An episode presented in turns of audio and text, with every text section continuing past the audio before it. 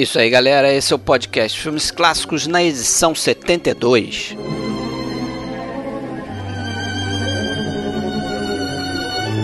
Hoje a gente vai de Gabinete do Dr. Caligari, filme de 1920, dirigido por Robert Wiener, e o filme aí que é tido como o precursor do expressionismo no cinema alemão. Muita gente diz que o expressionismo começa lá em 1913 com o um filme do Paul Wegener chamado Estudante de Praga, mas o filme que vai ganhar realmente essa alcunha de criador do expressionismo alemão no cinema é esse filme aqui que a gente vai comentar hoje, O Gabinete do Dr. Caligari, também considerado aí como o primeiro filme do gênero de terror e certamente influência para todos os filmes que vieram de terror após ele e também para outros gêneros como o cinema noir, por exemplo, que surgiu aí na década de 40 no cinema americano.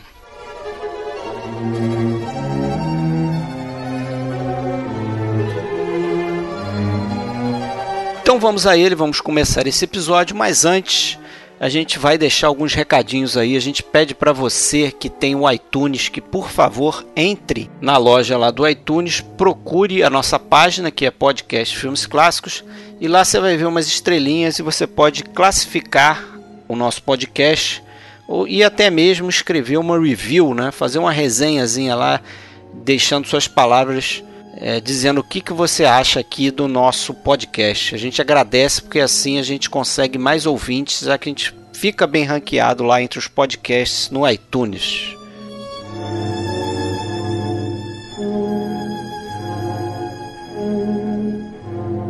Se você quiser saber mais aqui sobre o que a gente anda postando, né, acesse a nossa página oficial www.filmesclassicos.com.br Lá você encontra os links para as nossas redes sociais. A gente está no Facebook, no Twitter, também na Filmou. E no Facebook a gente tem um grupo que é Podcast Filmes Clássicos.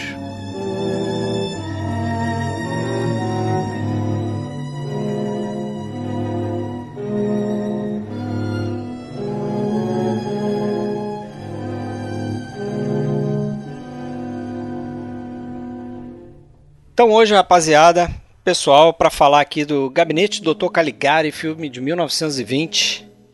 Estou eu aqui, Fred Almeida, falando do Rio de Janeiro. Depois aí de um longo e tenebroso inverno que a gente fica sem gravar, eu e meu parceiro aqui, Alexandre Cataldo. Beleza, Alexandre? Beleza, Fred. Tudo bom? Tamo de volta aí. Isso aí, tamo aí. E dessa vez a gente volta com um convidado, já participou aqui com a gente, o Marcos Noriega, do Masmorra Cine. Beleza, Marcos? Opa, tudo certo. Beleza. A intenção era ter aqui a Angélica Helles também, né? Mas ela teve um probleminha aí de última hora aí, um probleminha técnico. Mas a gente ainda vai conseguir gravar com vocês dois juntos aí. Opa, vamos sim, vamos sim. Beleza, fica aí. Com pro... isso, e com isso a Raquel Rocha continua sendo a única mulher a ter participado. Pois é, cara. A gente quer, a gente quer colocar meninas também aqui, entendeu? Mulheres para contribuir com a gente aqui, mas a gente vai conseguir. Agora o o Noriega, o negócio dele é cinema alemão, né? Ah, eu gosto. pelo, pelo menos pra gente aqui, né? Com a gente é só no alemão, né? Outro dia foi o M, né? Isso. Vampiro de Düsseldorf e agora tá voltando aí com o gabinete do Dr. Caligari. É, ah, não foi algo projetado nessa. Não foi, não foi, coincidência. É coincidência a gente tinha já alguns filmes é, planejados para fazer, né? E a gente já tinha vários convidados alocados nesses filmes e um dos poucos que faltavam ainda era o Gabinete do Dr. Caligari e eu sabia que você ia comprar essa briga aí. Beleza? Opa. Seja bem-vindo aí mais uma vez. Ah, legal. Não, e é um filme que eu gosto bastante, então caiu certinho. Beleza. Vamos começar falando dele aí, né, cara? Eu acho que não é exagero nenhum a gente dizer que esse é um dos filmes mais influentes da história do cinema, né? É, só como argumento a gente pode dizer que esse filme teve uma brutal influência aí nos filmes é, de terror americano ali da década de 30, né? Os, os monstros da Universal, Frankenstein, Drácula, né? Influência é, na própria versão do Drácula alemã, que é o Nosferatu, né, do Murnau, de 1922, e influência para filmes que viriam na década de 40, né, com o subgênero aqui que a gente até abordou aqui no nosso podcast, que é o do filme noir, né? Sem dúvida nenhuma. Então você pode né, estender a, a influência desse filme é, diretamente para filmes como Cidadão Kane, por exemplo, né? Questão da fotografia, do uso do claro, do escuro e diversos outros filmes que vieram depois aí. É uma influência que vai além do, do, do, visual, né? Que é a primeira coisa que a gente pensa da questão visual. É uma influência que vai também até em questões narrativas, em, em questão de, de humor mesmo, né? De, de temática de, dos filmes e tudo mais. É, que, que todo mundo sabe que o, o visual ele apenas está é, é, simbolizando uma, uma, um, um, estado de espírito né, da, é. da, que está por trás da, daquele momento da produção cinematográfica alemã, né, aquele momento pós-guerra, do, do, do, do pós-primeira guerra, né, um momento de, de crise geral, de valores, de, de decadência moral e tudo mais. E isso, em outros momentos em que a, em que a gente tem esse, esse mesmo estado de espírito, floresce um, um cinema parecido, né? bebendo na, naquela fonte lá, como é o caso do, do cinema noir, né? No, no, nos Estados Unidos, também no, no outro pós-guerra daí, né? Mas então é uma influência que vai não só a gente costuma pensar só na questão visual, né? Mas eu acho que vai até além, além disso né? também o, essa coisa do plot twist Shyamalannico, se a gente puder chamar assim, né, tá presente. Esse é um dos primeiros filmes em que usa esse plot twist que acaba mudando a maneira como você enxerga o, o todo da história, né? E que depois virou uma coisa muito usada, ficou famosa aí pelo, pelo uso é, às vezes bom, às vezes nem tão bom assim que, por exemplo, esse famoso Shyamalan faz, né, desse recurso. A coisa da frame story, em que você tem em que, o, o, o grosso da narrativa ele é um grande flashback né, que é introduzido por um prólogo e depois você tem um final que é um fechamento com um plot twist que muda toda a visão do que você está assistindo. Essas coisas, né, que são bem, digamos, modernas e, e um pouco recentes para a época, né, que, que, o filme foi feito e que viraram meio que, que lugar comum aí para você usa muito no terror e no suspense esse tipo de Verdade. estrutura, né? É, eles chamam de narrativa moldura, né? Esse frame story que você falou. Agora, no, no caso do Caligari, salvo engano, esse esse esse plot twist no final, esse fechamento ali, é, não foi algo é, originariamente pensado, né? Parece que isso foi inserido depois até e que e, na verdade muda realmente toda toda a moral do filme, né? De, de, de algo, de algo revolucionário para algo meio conformista até, né? É, há, há, uma certa controvérsia com essa história aí, porque o, o Hans Janowitz, que é um dos escritores né, do roteiro, junto com Karl Mayer, ele sempre bateu nessa tecla né, que os produtores, né, e aí no caso o Eric Pomer, que é um dos produtores desse filme aqui, é, teria modificado o roteiro original, né? Já que ele tinha esse direito quando ele adquiriu a história, né? Ele tinha o direito de modificar é, o roteiro. Só que é, é, tem até escritores, né? É, eu esqueci o primeiro nome dele, mas o sobrenome é Krakauer, que é um cara que escreveu um livro sobre, sobre expressionismo, onde ele aborda isso. Que, que defendem essa tese que foi mudado pelo, pelo Pomer. Só que é, recentemente é, recentemente não, coisa de 95. Falando recentemente porque passou muito tempo sem se ter acesso ao roteiro original. Parece que a única cópia quem tinha era justamente o Werner Krauss. O ator, faz o Caligari. É. O ator que faz o Caligari. E ele segurou né, só depois da morte dele, muito depois da morte dele, acho que ele morreu em 78. Em 95 que esse roteiro acabou se tornando público e aí se descobriu que já no roteiro original você tinha é, essa ideia do, do, do, frame story que o Marcos falou, né? Só que parece que não começava num, num hospício como a gente vê, ele começava numa festa e um dos personagens contava em flashback a história, né? O que não ficou claro para mim quando eu li sobre isso é se realmente esse final que você falou. Não, o final não tinha. É aí que tá. Não tinha, o, né? É, o, o, o, roteiro, esse roteiro que em tese seria um roteiro original, sobrevivente aí lá da época, que estava em poder do, do Werner Krause, que só veio à tona em 95, ele mostra que realmente existia uma, uma frame story, né? É, mas a, a, a, parte era bem diferente do, do que está na tela é, quando a gente vê o filme hoje, né? É, a, a, abertura ela não seria o que depois a gente ia ver ao final do, do, do, das contas estava no, dentro do, do, do, hospício, né, do sanatório. A, a, abertura era numa, num terraço, numa festa, algo assim, né? Isso. Um terraço elegante, onde aqueles, onde o, o Francis, né, e a, e a, e a Jane, eles, eles eram convidados de uma festa e tal. E um, e um outro convidado conversando com o Francis insistia para ele contar a história. E aí entrava na mesma história que a gente vê. É, e aquele aquele final, que eu acho que é o mais importante, né? Que, é o, que aí daí traz o, o plot twist, é, a, aquilo ali não existia no, no roteiro. Né? É, a, a, aquela conclusão ela não, não está no script. Naquele script lá do. Então, é, isso no, no, no original. Agora, o Pomer, é, que como você falou, né, mandava em tudo, ele é, é, incluiu isso. Né?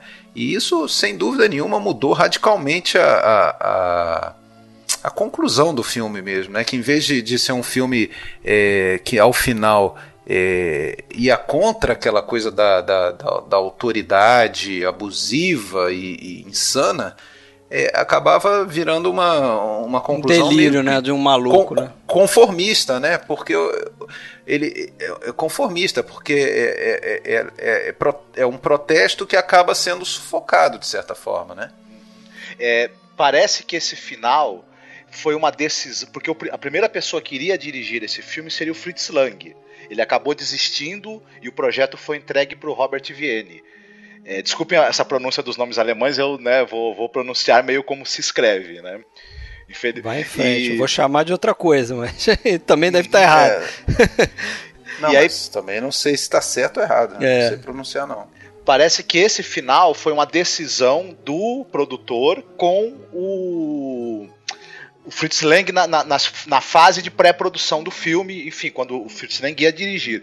Isso faz sentido se você for pensar nos finais que o Fritz Lang deu para Metrópolis, embora tenha sido um final meio que imposto também pela censura na época, pro M, o Vampiro de Düsseldorf, e, enfim, o, o, o Lang gostava de um, de um utilizava finais que acabavam reforçando um pouco a ideia do, do, da, da autoridade, mesmo que ao longo do filme essa ideia fosse negada. Então, e, e, claro, isso é, comercialmente falando também tinha seu sentido. Então, essa, essa possibilidade de que foi uma decisão do produtor com o diretor que, que era o Lang, na, no caso, que iria né, é, dirigir o filme, faz muito, parece fazer muito sentido. Mas não está não, não tá confirmado isso. Né? Isso é verdade que você falou. O Lang não só foi cogitado, como ele já estava mantendo discussões sobre, sobre o script com, com o Janovitz, né? É, que, é, que era um dos roteiristas. Então, ele, só que depois ele acabou se afastando é, porque ele estava muito envolvido com as filmagens lá daquele é, As, As Aranhas, Aranhas, né? né? Isso. É. Então ele, ele optou por priorizar esse filme e acabou se afastando, né? Do, do, do Caligari. Mas uh, eu acho que é bem plausível essa sua conjectura aí, Noriega pode ter o dedo do Fritz Lang aí também, mas a verdade é que tem muita polêmica sobre isso. Você falou que esse é um dos filmes mais influentes, né, Fred? Isso talvez seja também, mas com certeza é um dos filmes mais debatidos, né? Até pelo tempo que ele já tem, né? Vai estar tá prestes a fazer 100 anos e é um dos filmes mais é, mais debatidos mesmo de, da história do cinema, né? Pela, aí, inclusive com várias teorias divergentes, né, sobre determinados fatos, né? Várias versões, livros mais livros escritos sobre ele. tem tem assunto esse esse filme, né? Apesar de ser um filme curto, né? É, e foi e foi difícil para os dois roteiristas, né? Venderem essa ideia, eles eles se juntaram, né? Eles tinham uma ideologia, né? Parecida, né, pacifista, logo depois da, da Primeira Guerra. Eles serviram a Primeira Guerra no exército alemão e aquela experiência não foi muito legal para eles. E, e, eles acabaram desenvolvendo essa ideia, como você falou aí, como uma, uma seria uma alegoria, né, um regime ditatorial que manda os seus soldados, né, é, para a guerra, para matar outras pessoas, né? Então a figura, a figura do Caligari e do Cesare, né, é, teriam esses papéis aí nessa alegoria. E, e, é curioso que eles correram atrás do Eric Palmer, que era já um, um, dire... um produtor influente ali, né?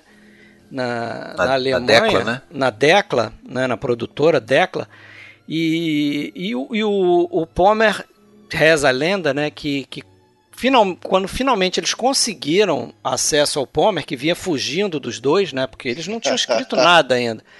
O Palmer, quando ouviu a história, né, ele, ele, ele. Primeiro o Palmer falou assim: não, deixa o roteiro aqui que eu vou ler, depois eu entro em contato com vocês. Aí eles falaram: não, não vamos deixar o roteiro aqui não. Se quiser, a gente fala aqui agora, a gente lê aqui em voz alta e tal. Aí parece que o Maier leu o roteiro para ele, e ele, no mesmo momento, gostou da história, é, teria impedido deles saírem do, do, do escritório lá até que assinassem um contrato lá, né? É, mas, é o, o, o, que ele gostou mesmo foi que ele vislumbrou ali duas um coisas. Filme barato, Primeiro, né? É, um filme, um filme barato de, de ser produzido e um tema que estava na moda. Né? É uma, uma temática, uma ambientação que tá, tava na moda, né? Do Agora, outra, é, só uma coisa, você falou do, que do, dos dois roteiristas aí, o Janovitz e o, e o Maia, Maia foram à guerra mais ou menos. Janovitz foi. O Karl Mayer, ele fingiu loucura, né? Ele ah, é. Ele, ele conseguiu fugir, né? Fugir. E isso deu a ele uma, uma, uma boa experiência para a história, porque é, ao, ao, alegar insanidade, ele foi submetido a diversas juntas psiquiátricas, né? É, ele foi sabatinado aí, foi, foi examinado inúmeras vezes, e isso também deixou ele um pouco. É, dizem, dizem que ele usou o, o personagem do Dr. Calegari foi inspirado né, é, nos examinadores dele. Nos examinadores, né? O, o, com as experiências que ele teve com os examinadores, mas também a aparência dele foi inspirado naquele filósofo alemão, o Arthur Schopenhauer. Schopenhauer uhum. né? Então isso, isso. ele teve essas duas, essas duas influências aí para criar o personagem do Caligari, né? O, o, nome ele tirou de um, de um personagem que aparece num livro do Stendhal. Também, ah, é? Se eu não me engano. E, enfim, o Schopenhauer era o, era o filósofo do, do, do, pessimismo, do mau humor extremo, né, do, do desgosto com a vida. E então. E, e ele tinha esse, esse, esse rosto muito duro e, e aqueles cabelos brancos é, rebeldes. Então, realmente. É, a gente olhando para a cara do personagem, a gente lembra um pouco do Schopenhauer. É um Schopenhauer de óculos e, e chapéu, claro, né? Mas. É. Luvinha uhum. do Mickey também, né? Agora, é, é, impossível falar de gabinete do Dr. Caligari sem falar de expressionismo alemão e vice-versa. Né? A gente ainda não falou sobre isso, mas eu acho que é o, é o maior e, e, e talvez um dos mais é, puros exemplos de, de filmes do movimento expressionista no cinema, no cinema, né? Porque o expressionismo ele é uma corrente artística que não engloba só cinema. Ao contrário, dizem até que quando começou no cinema já estava morta nas outras artes, já estava superada, né? Mas é, eu acho que aqui também no, no, cine, no, no movimento cinematográfico do, do expressionismo acontece o que em outras em outros movimentos que a gente conhece, que é, acaba abarcando é, muitos outros filmes que não tem nada a ver, né, com o tempo. Então, atualmente mesmo, né, com devido respeito, aí temos que sempre que valorizar quando lançam é, filmes é, clássicos e tal no, no, no Brasil. Tem uma, uma, distribuidora que é Obras Primas que está lançando agora o box número 2, Expressionismo Alemão número 2. Acho muito legal. Só que, porra, vendo a lista, eles incluíram no número 1, um, por exemplo, a Caixa de Pandora, no, agora no número 2, um outro do Pabst lá, o Diário de uma Garota Perdida. Pô, eu adoro esses dois filmes, só que não tem nada a ver com expressionismo, entendeu? Aí já, já entra no meu balaio. É filme alemão lá dos anos 20, é expressionismo. Não é, não é bem assim, né? Você está ampliando um pouco o conceito. Mas tudo Sim. bem. É. O, o cinema alemão do, de, da década de 20 ele era muito caracterizado. É, da década de, de, de, sei lá, do meio da década de 10 para frente, você tinha primeiro, primeiro essa coisa do fato de que os filmes alemã, alemães estavam com embargo né, nos Estados Unidos e no restante da Europa por conta da Primeira Guerra. Desculpa, aliás, os filmes estrangeiros não estavam passando na Alemanha. Você teve um aumento da produção para consumo interno dentro, do, dentro da própria Alemanha de filmes, né? Você quase que quintuplicou a quantidade de filmes que eram feitos durante a Primeira Guerra.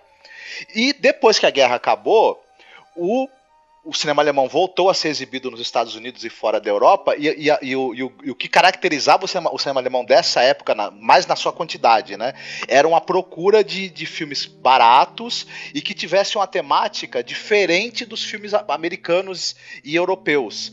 Alguma temática mais bizarra, mais diferente, mais interessante, para poder competir ali no mercado.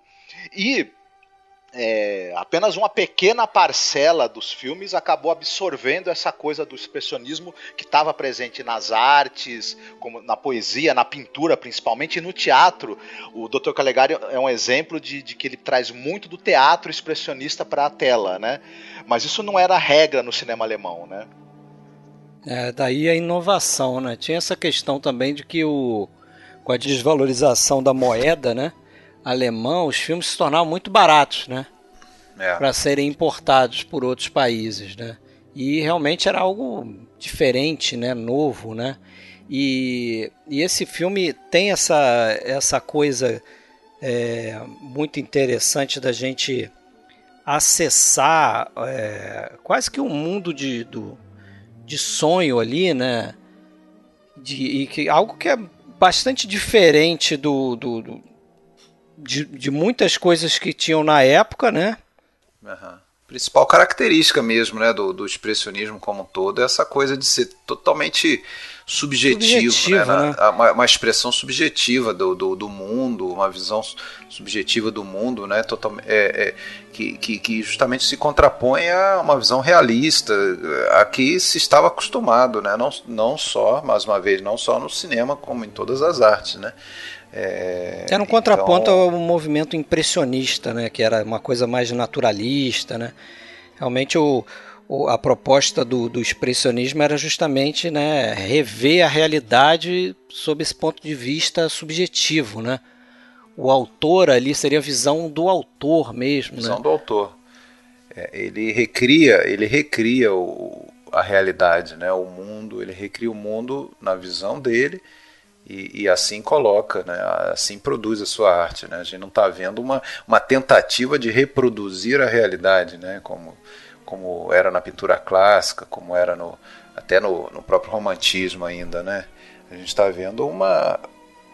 De certa forma, a gente está tá, tá vendo um, um raio-x da, da, da, da psique do, do, do, do, artista, né? É, e tem essa coisa é, diferente aí que a gente já falou, né, do, do flashback, né? Que não, não é, é, novidade, né? Eu sempre gosto de lembrar, tem um filme do Victor Siostrom de 1916 chamado Beijo da Morte, Dodds Kissen, que também é com essa, com essa narrativa moldura, né? Esse frame story.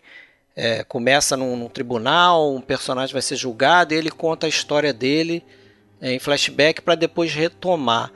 Agora, a gente que gosta de ficar olhando, né, tentando observar é, se é a primeira vez que acontece algumas coisas que a gente acha interessante, não, também não sei se é o caso aqui, mas aqui tem um flashback dentro de um flashback, né? Vocês repararam isso? Uh... Tem o, o, vou refrescar. Quando mesmo?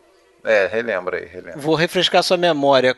A história do. Quando tem a cena, mais pro final do filme, que o, o, a, o Cesare mostra o Cesare chegando no, ah, no hospício, sim. aquilo é um flashback. É verdade. Né, que tá dentro do flashback que se iniciou no início do filme, né? Porque aquele flashback vem a partir daquele diário que eles encontram do Caligari e, e, e, ali ele, ele acessa o, o, flashback que conta como o Cesare chegou, né? o, sonâmbulo chegou na clínica e ali o, o Dr. Caligari teria visto a oportunidade de, de, de, de, colocar em prática o seu plano maquiavélico, né? Perfeito. Isso é algo, algo curioso também, né, do, desse, desse tipo de filme, dessa época, que é o seguinte, eles eles tinham sempre um olhar para a ciência como algo é, é, é, do mal, né? Pode dizer assim, porque o, o cara ou a ciência. É uma coisa ou... meio, meio esotérica, né? Meio, meio. É, no caso aí o hipnotismo, né? Devia ser uma coisa. É. Uma Mais novidade na época. É. Que as pessoas não conseguiam entender e aí aquilo acaba servindo de, de, de, de pano de fundo para. É muito interessante o. Claro, a gente vai falar disso certamente, a questão do, dos cenários aí, né? Que eu acho que é elemento fundamental nessa na estética do filme, na estética expressionista. Ela, ela, ela, eu acho que ela é os, pilar, um do, os pilares ali, mais até do que a própria história, é o cenário, né? Aquele, é, a direção de arte, né? A direção de arte, aqueles famosos cenários que na verdade eram pintados, né? Na, eram pin, desenhos, assim, chega alguns, alguns momentos parecia até um, um cartoon mesmo atrás ali do, dos atores, e outro na, nas atuações, principalmente dos dois ali, né? Do, do, do Cesare e do. Aliás, do, do, do Cesare e do. E do Caligari, né? As atuações desses dois principalmente. Até tem um contraponto, se você vê a, a interpretação da atriz que faz a Jane, por exemplo, e do próprio Francis, são interpretações mais é, tradicionais, né? mais puxando para o pro, pro realista ou para o naturalista. Né? Isso é um, tem um certo contraponto aí agora do a, própria movimentação, as expressões e a, e a maquiagem mesmo, é, figurino, cabelo do, do, do Cesare e do, do Caligari são, são totalmente adequadas àquele estado de espírito que o filme quer passar, né? Uma coisa interessante aí, você falou da, da pintura, né? Não só a pintura, os cenários também, né?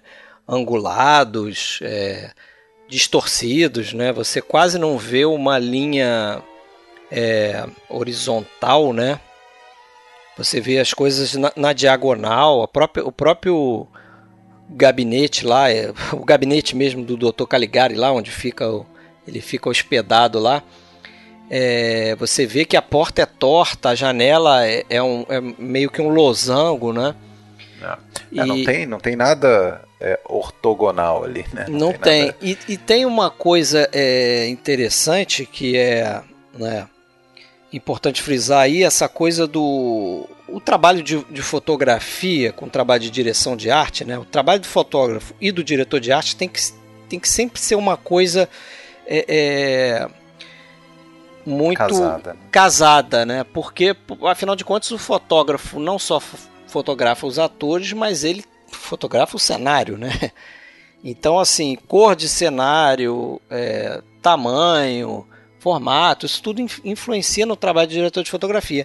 Nesse filme tem uma coisa interessante que vai além poucas vezes vi, eu não, eu não lembro de nenhum, se vocês lembrarem, vocês, vocês falam, que é que eles chegam ao cúmulo de pintar sombras e até a claridade, né, o que seria um facho de luz, ser pintado no cenário. Eu não sei se vocês vão lembrar, tem um plano que passa um extra lá que está na rua, né, na rua daquela vila, e ele está acendendo aquelas lamparinas nas ruas. E ele acende uma, uma, um lampião daquele, aí tem uma luz no cenário ali, que deve ser um refletor que eles ligam, e no chão você vê um, um, o que seria a claridade desse lampião, só que você vê que ele está pintado no chão. Tem uma outra cena também que eles pintam uma luz na escada. O personagem lá do Francis vai subir tem uma como se fosse um facho de luz pintado na escada. Então é um, uma coisa que interessante essa mescla de fotografia com, com direção de arte. Se, é, se, se, eu puder dar uns, uns pitacos aí nessa Fala aí, sobre certeza. a cenografia do filme. Claro, estamos.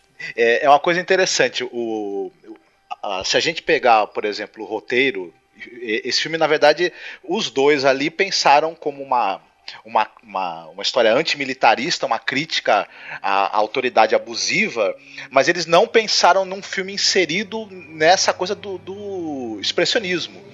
Isso, esses elementos foram trazidos pelos cenógrafos, os três, né? O, o, que eu não vou lembrar os nomes agora, o cara que cuidou da cenografia, o que cuidou Quer que do. eu fale? Pode ser, por favor. O, é o Herman Worm, O, o Walter Hyman e o Walter Horig. Isso. São os três caras. Eles eram ligados já à pintura expressionista da época, eles já trabalhavam com cenografia no teatro, de, de já tendência fortemente expressionista.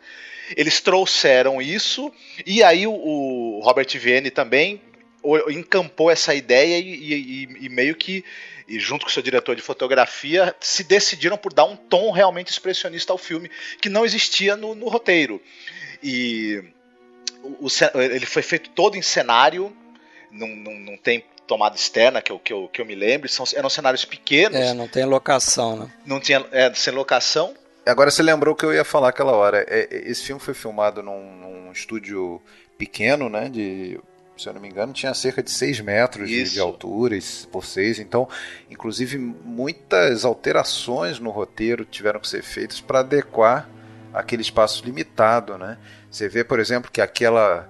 A, a, a, a feira lá, o, de diversões e tudo, acaba o que, que é mostrado ali pra gente? Tem duas coisinhas girando ali, como se fossem carrosséis, um monte de pessoa passando na frente ali para lá e para cá, em dois ou três níveis, assim, diante da câmera.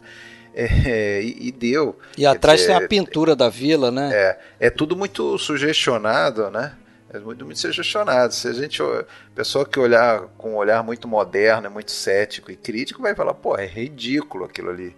Né? Mas, mas aquilo mas, é uma, uma, uma representação, é, né? Exatamente, era exatamente o objetivo, né? De ser uma, uma totalmente simbólico, né? o, né? A combinação daquela do, do, da estranheza causada pela perspectiva distorcida daquela pintura de fundo, dos, ob, dos, dos elementos como folhas, árvores desenhados de maneira distorcida e pontiaguda, com aqueles, aqueles elementos giratórios ali das, da, da, das tendas da feira. E as pessoas andando em planos diferentes, no em primeiro, segundo, terceiro plano, isso gerou uma tal sensação para mim de sonho e, e, e, de estranheza. Aquela é uma das cenas que eu, que eu, que eu, eu admito que eu vendo o filme, eu parei e fiquei olhando e falando: o que, que é isso? É. É. E, e, essa coisa só faz sentido com esse final aí que o pessoal tanto critica, né? Porque esse final que dá sentido a você é, é, acessar aquele mundo, a parte ali, né? Onde as coisas são estranhas desse jeito, né? Afinal de contas, você está dentro de uma mente é, caótica. Você está dentro de uma mente caótica, né? Você fica, perturbada. Fica justificado. Eu, eu gosto desse final. Agora, é, falando um pouco aí do, do Herman Worm, né? Que é o, o cabeça aí da direção de arte desse filme. Só para a gente ter uma noção da importância dele, né? É, ele fez outros dois grandes filmes do, do Dreyer, que a gente até já abordou aqui no podcast, que também é, são filmes onde a direção de arte, os cenários são importantes também. Que é a Paixão de Joana Dark, né, que tem todos aqueles, aqueles é, castelos, né, e não todos os castelos, mas tem um, um, uns, uns prédios diferentes ali, né, e, e o Vampiro, né? O Vampir é. Também, que também é muito muito dependente da, da direção de arte. Agora, o próprio Warman, ele fala que o, o outro produtor desse filme, que é o Rudolf Meinert, é um cara que, que, que deu o ok para a ideia deles, né? O Pomer meio que puxa a sardinha para o lado dele, dizendo que, inclusive, que ele teria sugerido esse conceito e tudo mais. Mas o Herman diz que o Meinert é que foi o cara que falou assim, ó, vamos fazer uns, uns cenários mais loucos possíveis que a gente puder. Agora, o, o cara que, que, que sugeriu é, trazer o, o, filme para o expressionismo foi o, o Heyman, né? O Walter Heyman, que era pintor e era designer e, e, e já, como o Marcos até comentou, ele já trabalhava é, na linha do expressionismo, né, do estilo expressionismo. Então ele sugeriu isso e aparentemente, pelo que se consta, o, o Robert Vienne concordou na hora, assim, né, com, com aquilo ali. Né. Inclusive eles fizeram uma, uma filmaram uma, uma cena uma cena teste, assim, com, com base na, nas ideias visuais do, do, do, trio, né, do, do Orme, do Heyman e do Horig, e, o, e os produtores, é, na mesma hora, deram um ok, assim, com, gostaram bastante do que viram, daí, só que assim, o Pomer, né, como. É, é, eu acho que esse caso, esse filme tem uma coisa que, que claro, é recorrente, né, em várias esferas da vida, que é o seguinte: filho bonito tá cheio de pai, né? É, com certeza. é, O, o Pomer, por exemplo, ele, ele declarou depois repetidas vezes que ele era o responsável por aquilo tudo, pelo, pelo visual expressionista e tal. E, e já, já outros depoimentos dizem que o Pomer era inclusive contra inicialmente, né? E depois que a coisa fez sucesso, claro, aí ele assume para ele a paternidade da coisa. Mas esse eu acho que é um, é um caso, caso desse aí, né?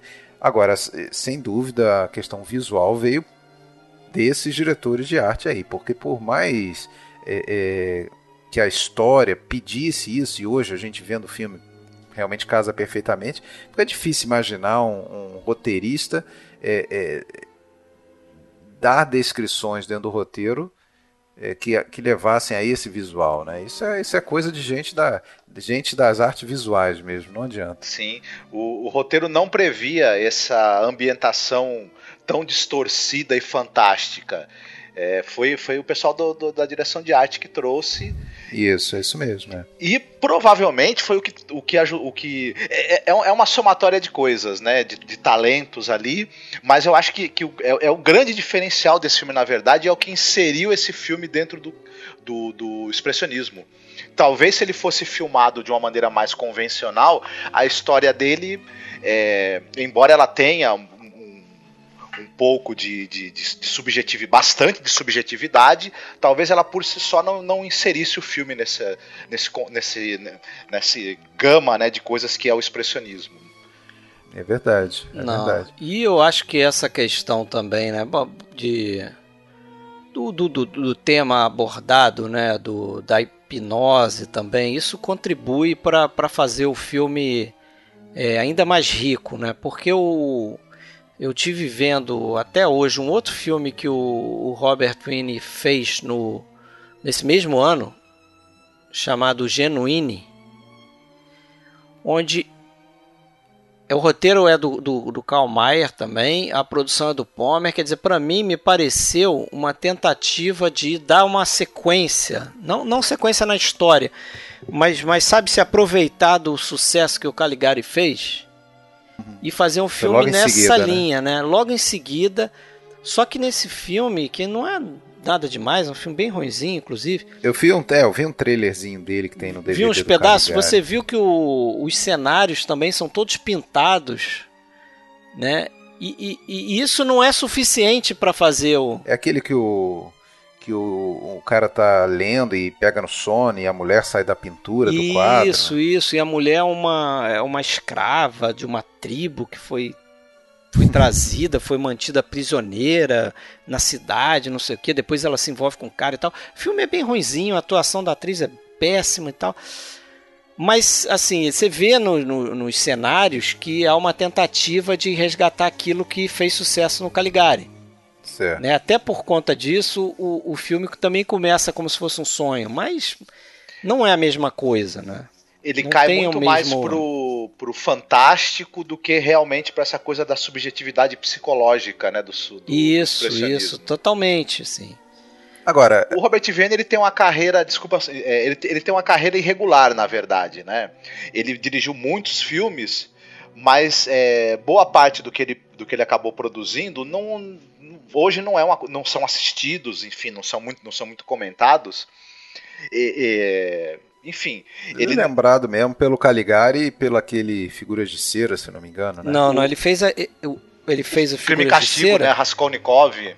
É, ele fez o Raskolnikov, que é um filme legalzinho também, assim, e, e, e colocam ele também dentro do do expressionismo. Né? Ele pegou a história do crime e castigo do Dostoevsky e botou uma pegada expressionista na coisa.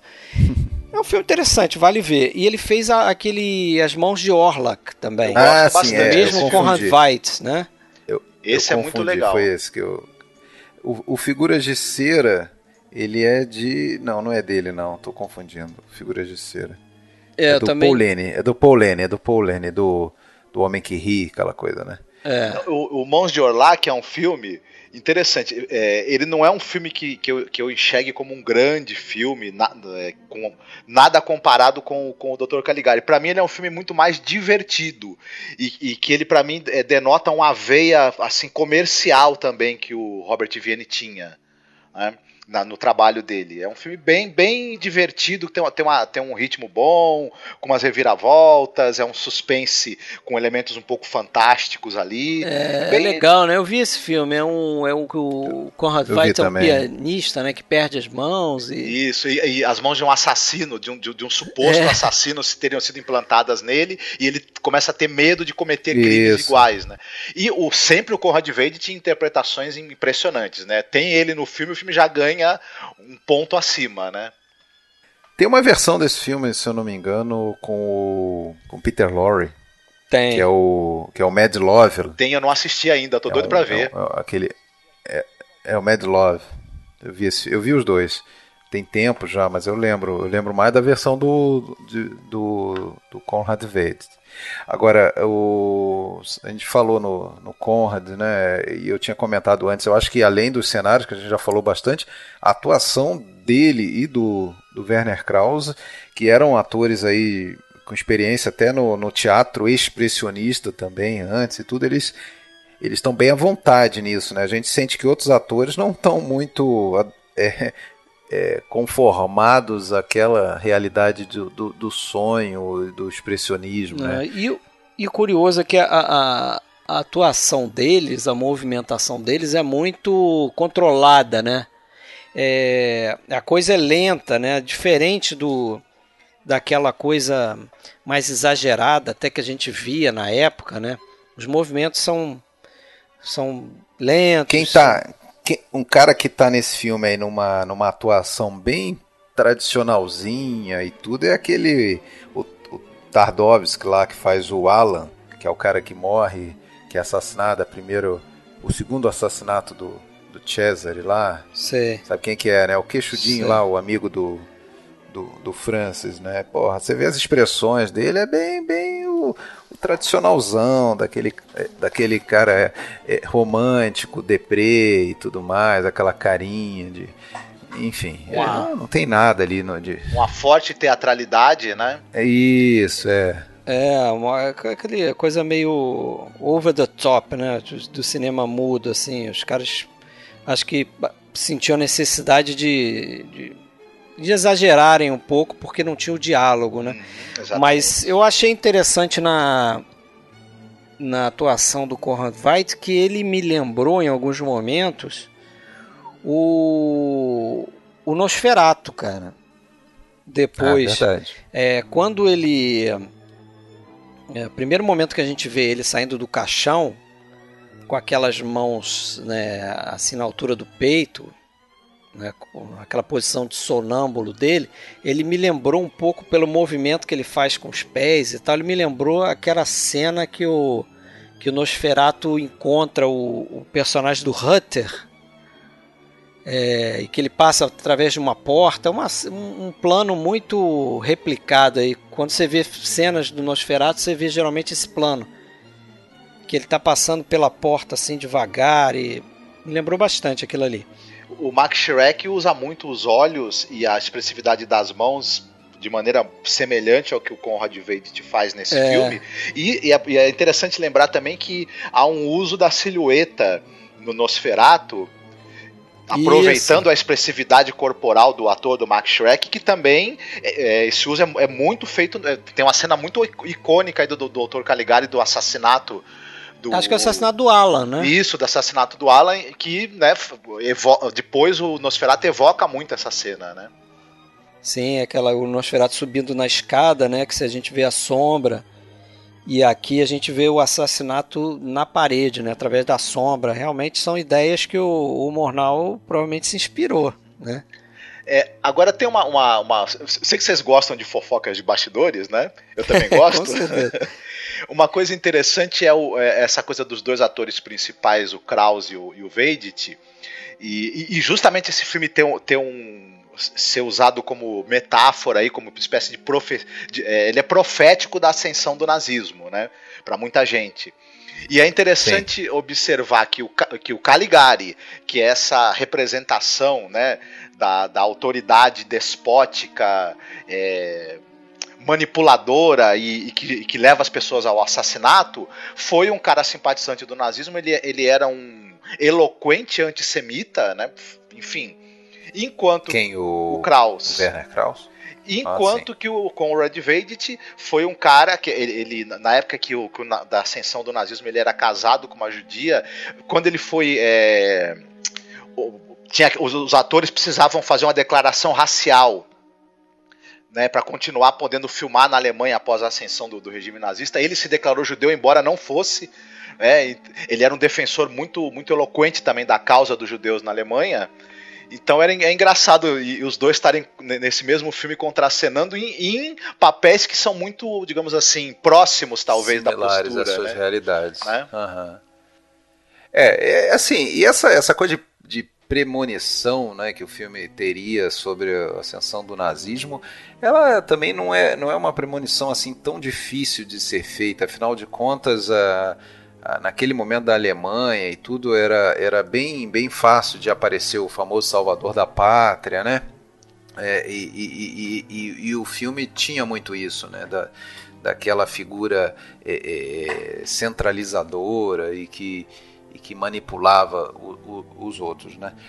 Agora o, o o interessante é que você falou do Conrad Veidt, né? Chegou a se declarar judeu e depois ficaria em Hollywood marcado papéis de nazista, Sim, né? Exatamente. É, depois ele mete o pé para os Estados Unidos, né? Para fazer lá o, o, o, o que que ele, ele era um coronel no, no Casablanca? Major ele era, Strass, era um major, né? major Strasser, né? É. Que é um dos últimos papéis dele, né? Inclusive ele morre depois em 43 né? Faz mais um filme e acaba morrendo. Agora, essas historinhas de bastidor aí, né? É, juntando os, os nazistas e, e, também essa coisa da premonição, é, que a, a, essa personagem da Jane, né, que é interpretada pela atriz Lil da Gover, é, parece que o Mayer escreveu essa, essa personagem baseado numa atriz chamada é, Gilda Langer, que ele gostava, né? ele era meio que apaixonado por ela. E essa moça teria ido numa vidente é, e essa vidente teria falado para ela que ela teria um destino trágico. Eita! É, é, e, e realmente aconteceu. Ela morreu assim por circunstâncias misteriosas. É... Era o próprio César. em 1920. e o Maia, e aí que tá, o Maier pegou essa, esse evento e, e, e, criou aquela cena onde o, o personagem uhum. lá do Alan também é, é, tem a sua morte anunciada pelo, pelo Cesare, né? Só que a gente sabe que o Cesare é que vai lá e é e fácil. essa vidente aí foi a mesma que falou pro Murnau não ir de, de, de navio e de carro, aí, e aí o, Acho que não, acho que não. Não deve que ter sido o não. foi de carro e morreu de acidente. Agora, coisa curiosa é que o, o a Lil Dalgover ela era a atriz, uma das atrizes favoritas do Hitler, né? É, né? O Hitler se amarrava nela. E ela teve uma certa carreira interessante também na, na Alemanha. Ela fez três filmes com Fritz Lang, né? Ela fez o Testamento do Dr. Mabuse. Aliás, não, ela fez o Mabuse o Jogador, né? Ela tá em filmes do, do Murnau também. Ela tá em filmes do Murnau. Ela é uma das principais atrizes da época, né? E tá, ela tinha uma carreira no teatro também muito importante. Também. Ela chegou a fazer filme fora da Alemanha também, né? E nesse filme tem aquele outro ator, que eu não vou lembrar o nome, Rudolf alguma coisa, ele faz o, aquele ladrão que é preso é, por engano, né? Sim. É, e ele é o, ele tá no Metrópolis, por exemplo, se eu não me engano, ele é o cientista maluco lá do, do Metrópolis. O Rudolf Heinz Klog, Klog, uma coisa assim. Eu vou deixar a pronúncia dos nomes alemães para vocês, viu? É, bem covardão dessa vez. Agora, tem uma coisa, cara. Eu tava até comentando com o Fred em off antes aí, porque, porra, eu, eu cheguei à conclusão, 10 minutos antes de começar essa gravação, de que eu nunca assisti realmente o gabinete do Dr. Caligari. Por quê? porque eu tenho já há muitos anos, acho que, sei lá, coisa de 15 anos, uma, uma versão em DVD que tem a duração de 50 minutos. Ah. E aí, lendo sobre a duração, eu vi que na verdade esse filme inteiro ele tem uma hora e 17. Eu fui ler sobre isso. O que acontece é o seguinte: essa versão de 50 minutos ela não tem é, nada faltando, mas só que ela tá com uma velocidade acelerada. Né? E aí eu, eu consegui, de ontem para hoje, pegar uma versão dessa é, que, é, que é da melhor qualidade aí, que foi lançado em Blu-ray e tudo mais, tem lá sua 1 hora e 17. Mas assim, não é só a velocidade do filme que está diferente. Toda, evidentemente, a qualidade de imagem e tudo mais. É, mas tá muito, tá muito melhor. Eu vou ter que rever ele direitinho, porque vendo o filme acelerado e com uma imagem podre, como eu sempre vi, já devo ter assistido, sei lá, quatro vezes no mínimo é, não, não é a mesma coisa, né? Com não é. certeza, é. muitas nuances é, se perderam. Tem umas cópias é, também que o, as vinhetas do filme, onde, onde a gente tem o texto, né? Sendo um filme, um filme mudo, elas imitavam o, o, estilo dos cartazes das exposições de arte expressionista da época. Tem isso. cópias onde isso é modificado. Isso aí acaba. Exatamente. É. Te a, descaracterizando. A cópia que eu tenho, né? ela tá modificada. Tá, tá, tá descaracterizado isso aí. Infelizmente. É. E fica a dica aí, né, para quem não assistiu, se é que ainda tá ouvindo esse episódio, né? Que também já, já levou de spoiler aí para tudo quanto é lado. Mas fica a dica que esse filme é fácil de se ver, né? Eu, eu mesmo tenho essa versão em, em DVD. Eu não sei se é a mesma que a sua, ou Alexandre, que a minha. Acho que tinha uma hora e doze. Eu não sei, a minha se era daquela Classic Line ou da Magnus Opus, eu não lembro mais, mas era uma eu, daquelas. Eu também não sei qual é a minha, mas esse, podrinhas. Você pode ver esse filme é, no YouTube, inclusive, né? Sim, ele tá e, completo. E, e, e, tem, tá completo e tá com a cópia em HD. É, Domínio inclusive público, né? com legenda, é, com legenda em português também. Alguém lá, uma boa alma, botou esse filme com, com legenda em português. Então é tranquilo de, de ver, né? Não tem desculpa, galera. É. é, acho que também vale a pena a gente é, citar, falando em curiosidades, que o, o, a cópia original dos anos 20 ela não existe mais.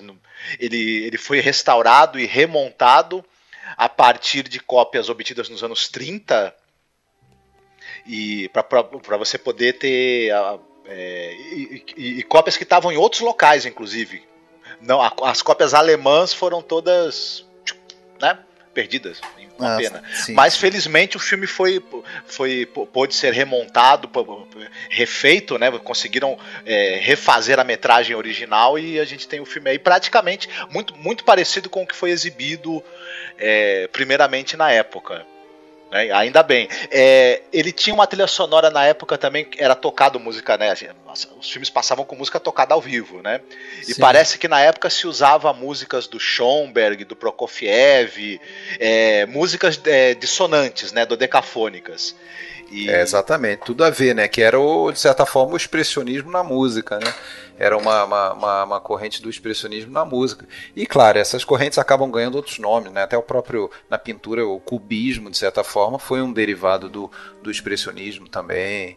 O, é, e, e, na música, ninguém melhor que o Schoenberg, né? Que era o, o é praticamente o pai aí da música do decafônica, né? Que, que era aquela coisa que justamente era um contraponto ao, ao natural, né, da música harmônica, tonal, aquela coisa toda, né. Pedro Bizelli, se estivesse aqui, ia poder falar bastante disso. A, é, Alexandre Fred, eu não sei se vocês. Você viu. Você falou que você viu essa versão é, anterior, que ela era de é, mais acelerada, né? Mas na, isso, na isso. versão agora restaurada 4K, ele tem uma, uma trilha sonora meio dissonante, assim, que ela chega a causar uma certa irritabilidade ao longo do, do filme. Claro que acaba ajudando na experiência, né? Meio é, modernizada também, sim, né? Sim, sim. Ele tem duas acho trilhas, que tem né? sintetizadores. Acho sim, que a, que eu ouvi tinha, tinha uso de sintetizadores, inclusive. Hum. Também eu fiquei meio, meio incomodado com a trilha sonora. Talvez com, com essa. Com, eh, eu até vou tentar qualquer hora fazer uma seleção de músicas do, do Schoenberg, do, do, do Stravinsky, do Prokofiev, para tentar rever com essa seleção de fundo para ver se funciona de outra de outra maneira. Eu assisti esse filme pela primeira vez na sessão de cinema da cultura. É, é engraçado que é, é, era uma cópia não restaurada, você tinha essa coisa do, dos filtros de cores diferentes para os capítulos do filme, né? E é. tinha aquela narração das vinhetas, com, com, aquele cara que tinha uma voz bem suave. Era, uma, era diferente também, era curioso, mas eu não sei se é o ideal, na verdade, para um filme mudo, você ter um cara é, narrando o texto das vinhetas, né? Enfim. É, não é, e também eu sou do. Eu sou meio purista, entendeu? Eu, eu quanto mais próximo da versão original, melhor, né? Sim, na, sim. Minha, na minha concepção, na minha opinião. Agora, Esse é um problema recorrente com vários filmes. O Metrópolis, por exemplo, é um que sofre com isso, né? Tem várias versões da trilha sonora e algumas delas são maravilhosas e outras são horrorosas. Né? Então, se você dá o azar de ver o filme a primeira vez com uma trilha ruim, a experiência muda, você é capaz de odiar o filme. Né? É, fica, fica estranho realmente. Às vezes é melhor até você botar o mute lá na televisão e e deixa a imagem rolar. Agora vamos, vamos falar um pouquinho do final, cara, porque eu tenho uma uma coisa para colocar para vocês, algo que, que, que, me pareceu estranho também. Depois eu fui fui ler um trecho daquele livro que eu até indico aí, né? Tem tem ouvintes nossos que cobram isso da gente, né? Pô, vocês não às vezes não indicam os livros que vocês pesquisaram e tal. Então deixar de dica aí um livro da Lotte Eisner chamado A Tela Demoníaca, que é sobre o expressionismo alemão. É interessante. Você me passou esse livro, mas você me passou ali ontem, porra. é que eu, eu, eu consegui ontem. Eu tinha lido esse trecho na, na faculdade e aí fui, fui resgatar, acabei encontrando ontem. Mas é interessante porque ela coloca no final do filme eu não sei se isso causou estranheza para vocês. Porque aí vamos entrar brabo no spoiler, né? Opa! É. Quando Pessoal o... que não viu aí vai dormir agora. é, vai dormir. Bota a música lá, a trilha sonora lá sintetizada do filme, vai dormir. É, quando o, o, termina a história do flashback do personagem do Francis, é, termina com o Caligari sendo preso num quarto, né? Com uma camisa de, de força, né? Exatamente. E ele ficaria ali, onde seria tratado, sei lá o que. O flashback, se eu não me engano, termina ali. Né? Aí a gente vai é, é, é descobrir depois que, na verdade, o, o, o, Caligari era o diretor do hospício e a história estava sendo contada por um louco, que era o próprio Francis ali, que né, era um maluco dentro do, do hospício, assim como também era o, o, o Cesare, né? E a moça também, é, a Jane. É, só que é, o, o, Francis tem lá o surto lá dele lá e tem, se eu não me engano ele tenta atacar o, o, o diretor, né? Que é o, é o próprio ator, o Werner Krauss, interpretando o diretor do hospício e aí o Francis é levado para o mesmo quarto do flashback. E a única coisa diferente é que as paredes parece que eles, eles tentaram tirar a pintura, né? Eles deram uma arranhada nas paredes, tentando, tentando modificar a pintura das paredes para mostrar que é um outro local. Só que a estrutura, o formato angulado e tal é igual ao do flashback. Isso me causou uma estranheza, porque não, em tese não era para ser assim. Porque uma coisa é, é, é, é a gente associar é, é essas formas distorcidas com o sonho dele. E outra coisa a gente vê isso no tempo presente, né? A lógica do filme leva você a pensar que no tempo presente as coisas são lineares, né? é, é, é um, seria um quarto normal ali de um manicômio. Aí essa Lotte Eisner ela chega até a levantar a possibilidade que poderia ter sido uma solução do, dos produtores para a coisa ficar mais barata, entendeu? Nossa. Em vez de fazer um outro cenário Pra... Acredito mais nisso. Sim, e que, e, é bem possível, que, né? Involuntariamente gerou um erro de continuidade, ou um quase erro é... de continuidade, digamos assim, né? É, você pode dizer isso. Tem, tem gente também que critica, eu, eu li nesse livro da Lotte Eisner que tem gente que critica o filme porque é, teriam mais erros de continuismo desse tipo é, dentro do sonho, dentro da narrativa em flashback lá, da mente do maluco, quando ele vai para a casa do Alan ou para a casa da Jane, esses ambientes são, são naturalistas. Sim. Então certo, você tem é, móveis normais, né, da época, em madeira, bonitinho, as paredes são, são lineares, não tem janela distorcida, não tem essas coisas. É, mas aí você está falando da, da, da, da, percepção dele, do Francis, né? É. Na sua mente, na sua loucura. E, e, e, ele poderia, assim, por associar a Jane e o amigo a. É, tem gente que sustenta a, isso. As situações, as situações mais de, de, de, de conforto, calmaria, né? de paz, de conforto, ele poderia ter essas lembranças com uma, um outro aspecto, né? Então. É. E, e, assim, é, você está dentro também da louca, é aquela liberdade criativa da mente dele, então, né? Ali dentro poderia ser de qualquer forma. Sim, eu, eu Agora, acredito mais nessa o final hipótese. do filme. É, no, no, caso dessa segunda coisa, que seja realmente isso que vocês falaram, que não seja um erro, né? Agora, já aquele momento do final é, tá na cara, né? Que foi assim, tentativa de economizar uns tostões. É, né? passa um pano molhado nessas paredes aí. Uhum. É. Porque se você for ver, a parede muda. Deixar janelas retas, né? É, as Se, janelas continuam. Sim, é, não é à toa que vocês mesmos falaram, né? Que o filme teve muitos elementos, inclusive cortados para corte de gastos.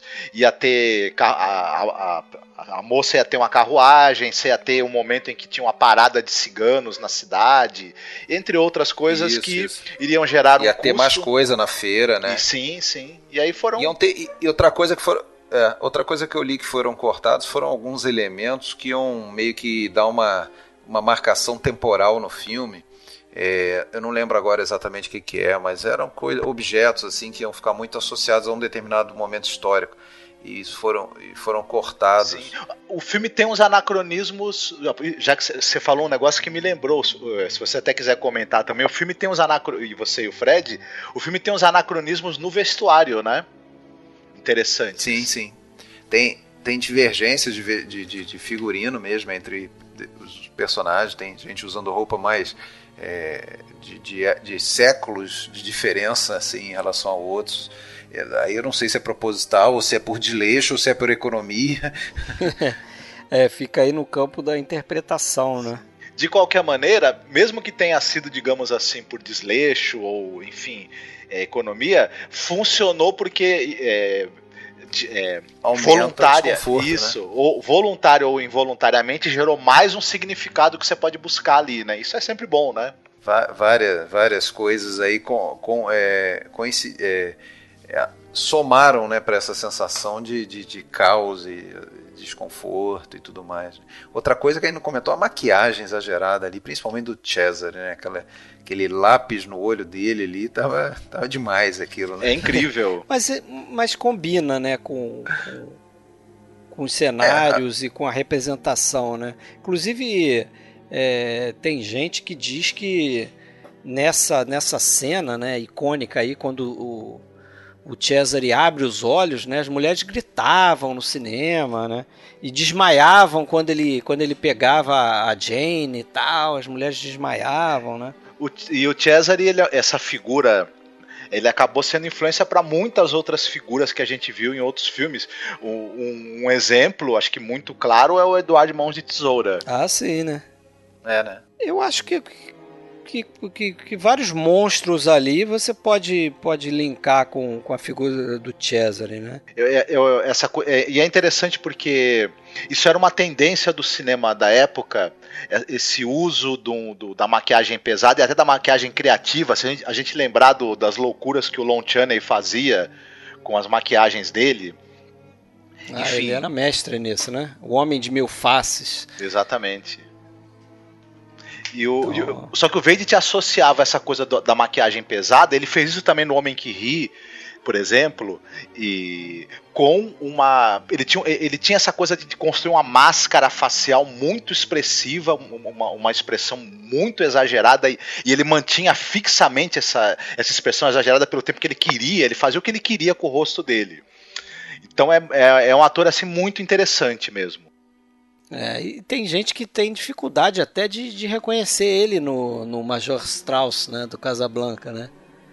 É verdade. Você colocar verdade. um do lado do outro é difícil, né? Até porque o cabelo também né, já tá mais carequinha, né? 22 anos depois, né? Ele, e ele parece bem mais alto, né? No, sim, como, sim. Como Cesar. Né? E tá interpretando de maneira diferente. É, lá é uma outra, é uma interpretação muito mais contida, muito mais dentro dessa coisa do que era o cinema americano, né? É, tava, tava meio que, que formatada para aquele filme, né? Para aquele formato de cinema ao qual ele se, soube se adaptar, né? Agora, aquele boneco do Cesare no, no Deus o livre. Sensacional. Mas você sabe que no início, quando ele olha pela janela, o personagem do Francis olha pela janela, é, para mim não ficou claro que era um boneco, né? A primeira vez que eu vi. Mas depois, quando ele puxa aquele bonecão, Sim, tira do é caixão. É, aquilo ali é trabalho de de jardim de infância ali, né? Mas gera uma inflável lá de alguém que alguém pegou ali, né? Botou uma peruquinha. Mas gera uma, uma rima temática com o fato dele ser uma espécie de marionete nas mãos do, do Caligari, né? É, é verdade, que o boneco né? ele é assim, não é exatamente um objeto de cena muito bem feito, muito bem acabado, né? Não é. E o plano do Caligari é brilhante, né? Porque ele bota o boneco no caixão, ele abre o caixão, ele fica sentadinho do lado assim, ó. Do, do boneco assim, esperando alguém ficar olhando pela janela. Esse é o álibi dele, ó. Estou do lado do, do meu sonâmbulo aqui, não estou fazendo nada. Agora, para mim, a figura do Caligari nesse filme, ele lembra muito o pinguim, né, do Batman. Sim, sim. Se, para vocês também. Sim. Ele lembra um pouco, lembra muito pinguim. Me lembrou, sabe ah, o que também? O, eu ah. sei que não tem nada a ver, óbvio, né? Mas sabe que me lembrou o Babadook? Ah, eu não vi, cara. Babadook. Eu não vi esse filme. Eu não sei quem é que você tá falando, não, desculpa. Quem que é o Babadook? Eu não vi esse filme. Mas ele é um filme de. É filme de terror, né? Isso, e, e, tem, e, o, e o moleque, ele, ele tem um livro onde tem essa figura monstruosa que é o Babadook. E ele é uma figura de cartola com dois olhos muito arregalados assim, no filme me lembrou um pouco o Dr. Caligari. Ah, o... Essa figura dele certamente também inspirou uma série de outros personagens aí, né? O, o um personagem, por exemplo, você lembra do. Citando um filme não muito bom também, é, o Entrevista com o Vampiro. Cara, eu vi, mas não fala, não sei se eu vou lembrar. Você pega o personagem que era o do, do, do, Stephen Rea, que é aquele vampiro que usa cartola, enfim, também você tem um pouco de Caligari, os, os gestos exagerados dele, enfim. Essas coisas. Essa figura fica ecoando aí na história do cinema, né? De maneiras melhores ou piores, às vezes. É, as né? pessoas vão se inspirando, recriando, né? Vocês já devem ter escutado a, a expressão caligarismo, né? Como é que vocês colocam isso aí dentro do. É uma. Seria um, uma especificidade dentro do expressionismo. Aí eu já acho um pouco demais, né? Caligarismo. Qual é o filme? Quais são os filmes do caligarismo? Ah, o gabinete do Dr. Caligari, pronto.